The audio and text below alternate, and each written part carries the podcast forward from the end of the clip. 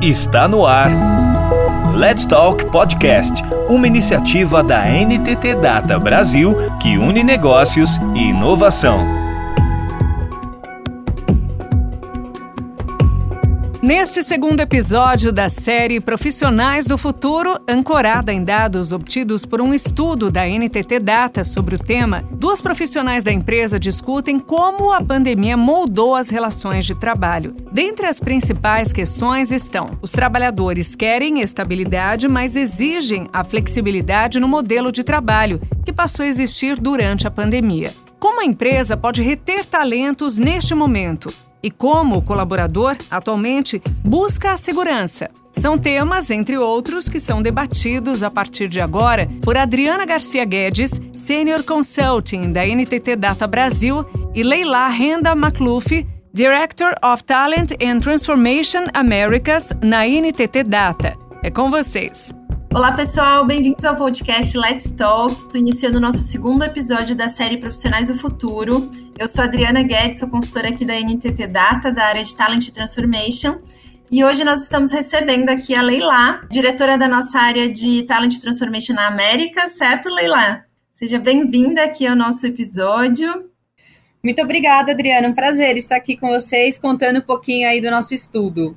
Ótimo. Falamos no episódio anterior aqui que ocorreram grandes transformações nas nossas relações de trabalho, na saúde mental dos colaboradores, e eu queria que você falasse um pouquinho para a gente e Leila um pouquinho dos resultados desse estudo em relação a isso. Você compartilha com a gente? Claro, o maior prazer. Esse estudo que está disponível para as pessoas baixarem traz muitos resultados do mundo, como você comentou no, no episódio inicial. Quer dizer, nós tivemos pessoas do mundo inteiro respondendo a isso e ele traz uma visão do mundo. E eu vou trazer aqui um pouco do comparativo dos resultados do mundo versus o Brasil.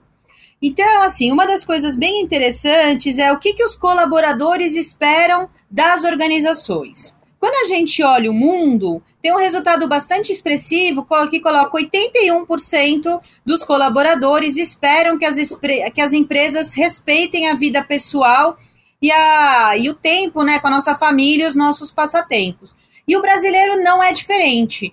o resultado dos brasileiros foi de 75%. Tanto para quem está fora do Brasil como quem está aqui no Brasil, essa questão das empresas cada vez mais respeitarem os horários de trabalho, respeitarem as escolhas dos colaboradores, inclusive trazer esse pouco de flexibilidade, é algo que vai ser bastante importante. Outro tema que foi bem. que a gente anda muito em discussão, todas as empresas estão aí se questionando como é que vai ser a volta, como é que vai ser o modelo híbrido, vai ter modelo híbrido, não vai ter modelo híbrido, como é que os colaboradores estão olhando isso? A gente perguntou qual era o formato de trabalho que as pessoas queriam para o futuro. Na resposta do mundo, 97% trouxe que gostaria de trabalhar em um modelo diferente do totalmente presencial na empresa. E os brasileiros foram ainda mais altos. 98% preferem trabalhar em algum formato diferente do totalmente presencial. E o que, que, é mais interessante ainda, né? A gente fazendo um mergulho ainda maior aí no Brasil. 38% dos brasileiros querem um modelo totalmente flexível. Ele quer decidir que horas ele vai trabalhar, da onde ele vai trabalhar, o que, que ele vai fazer. Cada vez mais as empresas vão ter que estar tá buscando, dentro aí da sua estratégia de atração, dentro do seu employee value proposition, atender essas novas demandas, essas novas expectativas dos colaboradores em relação às empresas. E um outro dado bastante interessante também por um lado, né, os colaboradores querem uma super flexibilidade e tudo mais, mas por outro, eles querem manter o modelo atual de relação de trabalho. 68% espera que as empresas patrocinem, né, tanto a questão de educação e desenvolvimento, como é o modelo atual. 56% ah, dos brasileiros acham que as empresas mais atrativas vão ser aquelas que ofereçam benefícios flexíveis, como plano de saúde, alimentação, vale transporte. Bem interessante isso, né? Quer dizer, aquilo que a gente tem hoje, que aquela relação trabalhista quase que única, né? E que a gente muitas vezes imaginava que para o futuro os profissionais iam querer estar tá trabalhando mais por projetos, estando em diversas empresas, né, tendo a possibilidade de ver diversas experiências ao mesmo tempo, como um modelo mais de freelancers, as pessoas continuam buscando a estabilidade que uma relação trabalhista traz. E um tema assim que também a gente achou interessante foi a questão que a gente perguntou um pouco sobre os escritórios. Você vai valorizar uma empresa que tem dentro das suas instalações lugares para descanso, para jogos, cafeterias e tudo mais? Globalmente, o resultado foi de 14%. Mas os brasileiros, reforçando ainda mais aquele desejo de ter um modelo totalmente flexível, só 7% trouxe que isso seria realmente importante, na opinião deles, para se escolher uma empresa. Cada vez mais, né, essa questão de como é que essa relação empresa-colaborador ela se mantém igual no sentido de uma relação uh, de contrato de trabalho, mas ela se diferencia quando pensa em questão de autonomia, de empoderamento, de flexibilização pelo lado do colaborador. Então, Leila, eu acho que essa questão da estabilidade, se por um lado se busca estabilidade, por outro flexibilidade em alguns outros pontos, eu acho que pode estar bastante relacionado com os impactos na saúde mental que houve durante esse período pandêmico, certo? Sem dúvida nenhuma, Adriana. Eu acho que tudo que aconteceu na pandemia foi algo novo para todo mundo. Ninguém tinha vivido isso antes na sua vida adulta, vamos colocar assim, durante sua vida profissional. Talvez avô de alguém tenha vivido alguma coisa, bisavô, sei lá. Mas a gente não viveu. E essa questão da saúde mental foi um tema que antes da pandemia pouco se falava. Era um tema que se terceirizava ao RH, né? Vinha um colaborador trazendo algum problema o que acontecia? O gestor vinha, ligava para RH, ligava para assistente social, ligava para alguém que cuidasse, né, que tirasse aquele problema da frente dele. Com a pandemia, o líder passou a ter um papel muito mais importante do que ele já tinha nas organizações. Quer dizer, além dele ser aquele ali que orquestra as atividades, ele é aquele que está sendo a principal conexão entre o colaborador e a empresa, trazendo a cultura, trazendo inspiração, trazendo bons exemplos de liderança, motivando. E esse lado da saúde mental passou a ser alguma coisa que tem uma expectativa muito alta dos colaboradores em relação aos seus líderes. Então, o que a gente perguntou? Quais são as características principais de um líder para o futuro? Isso mundo, tá? 54% boa capacidade de comunicação, 40% que trabalha junto com o time, lado a lado, ninguém mais quer aquele líder né, que manda e você obedece. E 39% foi a terceira característica mais importante, é a capacidade do líder de identificar quando as pessoas da sua equipe não estão bem mental ou emocionalmente e saber lidar com isso. Saber ter essa primeira conversa inicial, porque aí você tá cada um no computador, cada um de um lado, quer dizer, não trazer essa empatia, esse acolhimento é alguma coisa que vai desgastar muito a relação. Não dá para o líder virar e falar assim: ah, tá bom, eu vou pedir para a pessoa da RH te ligar. Não, ele tem que estar tá preparado para lidar, ele tem que estar tá preparado para escutar, ele tem que estar tá preparado para acolher esse problema do colaborador. E claro, ninguém espera que ele vá resolver o problema ou lidar com o problema de uma maneira mais profunda, mas que ele consiga fazer esse primeiro contato. E quando a gente olha Brasil, Sabe qual o percentual, Adriana, que se espera que um líder consiga lidar com as questões de saúde mental e emocional? 57%. É a característica mais importante na visão dos brasileiros. Que esse líder do futuro, que a gente está preparando, né? Que ele tenha condições de lidar com isso. E esse é um desafio enorme para as organizações. Como é que a gente desenvolve empatia? Como é que a gente desenvolve sensibilidade nesses líderes? Como é que a gente desenvolve escuta ativa, né, presença, né, nesses líderes? Nesse mundo que a todo momento a gente tem aí alguma coisa nos distraindo, alguma coisa nos tirando ali o foco de certa forma, Leila, quando você está trazendo esses dados e olhando também né, esse contexto todo, me parece que o colaborador busca, de certa forma, uma segurança na própria liderança. A gente sabe que foram muitas adaptações necessárias ao longo da pandemia, certo? Numa velocidade relativamente rápida dentro do mercado acabou se tornando natural. Então, se a gente já vinha aí com uma pegada de gestão ágil, de adaptação, de dinamismo, dinamismo ao mercado, né, as respostas do mercado, a pandemia acelerou muito essa necessidade, deixou mais visível ainda essa necessidade para a sobrevivência das empresas, exigiu novas competências dos colaboradores, exigiu que eles pudessem desenvolver isso num período relativamente curto de tempo E a gente sabe que toda mudança traz consigo um processo de insegurança. E com isso, pode trazer também disparar um processo de estresse crônico dentro da mente das pessoas. É assim, quando eu vejo você falando, trazendo os estudos, me parece muito isso. Pessoa, as, os profissionais, os colaboradores projetando, de certa forma, nessa figura que hoje está sendo o principal link entre empre né, empresa, colaborador, que é o líder, essa talvez a visão da segurança que se busca dentro de um cenário em constante mudança. Nós, seres humanos, naturalmente buscamos, né? Nosso cérebro foi treinado para que de alguma forma a gente tivesse a segurança em algum momento. Uma questão bem interessante, assim, que eu tenho visto dentro dos nossos clientes, até propriamente dentro da NTT Data, é que os próprios líderes, eles não estavam preparados para tudo isso.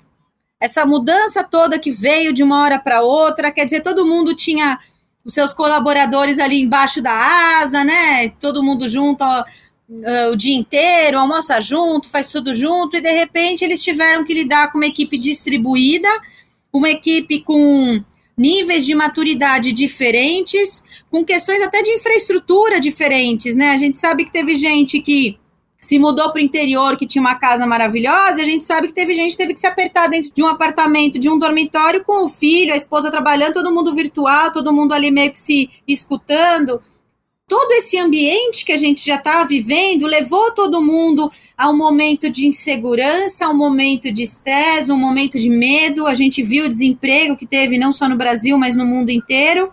E como cada um lidou com essa experiência de uma maneira diferente. E aí agora as empresas estão cada vez mais tendo né, que se apropriar desse cuidado da saúde mental, esse cuidado da saúde emocional. A empresa entrou dentro das nossas casas. Todo mundo viu dentro da casa de todo mundo, todo mundo sabe agora quem tem cachorro, quem não tem, quantos filhos cada um tem, que hora chega da escola, que hora sai da escola.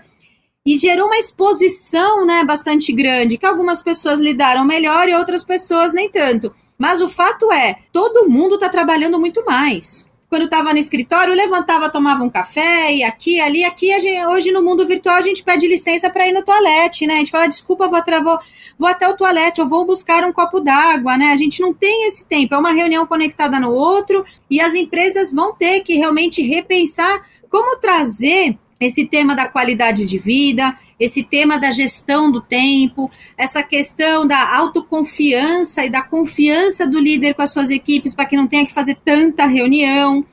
As mudanças que vão ser necessárias daqui para frente são muito grandes, porque ninguém mais quer voltar ao que era antes, né? A gente viu, 98% não quer aquele modelo, quer outro. Se esse modelo vai ser uma vez por semana, duas vezes por semana, três vezes por semana, no escritório, em casa, cada empresa vai ter que encontrar a sua equação, mas o fato é, as empresas vão ter que repensar toda a sua estratégia aí de marca empregadora, vão ter que repensar qual é a experiência do colaborador, quer dizer, não dá para ele ir para o escritório fazer tudo aquilo que ele fazia em casa, porque isso vai ser um ponto de frustração e de insatisfação. Eu me desloquei uma hora para o trabalho, ou sei lá quanto tempo para o trabalho, para fazer alguma coisa que eu podia fazer na minha casa, para quê? Para o meu chefe ficar vendo eu fazer? Esse novo momento traz uh, uma cultura diferente, traz competências diferentes, traz necessidades diferentes. E um outro ponto que eu acredito que veio bastante à tona, hoje mais do que nunca está evidente a integração entre vida pessoal e vida profissional. O escritório veio para dentro das nossas casas, evidenciando aquilo que a gente já, já tinha, desde sempre teve, que é não existe uma vida pessoal sem a vida profissional, não existe a vida profissional sem a vida pessoal. As, as duas coisas são integradas. E hoje a gente vê esse, essa integração no operacional, inclusive, né? Como que no dia a dia ali você tá. Tô aqui sentado trabalhando, mas levanto, vou falar com, com a minha mãe, com meu pai, meu filho, esposa, esposo, enfim.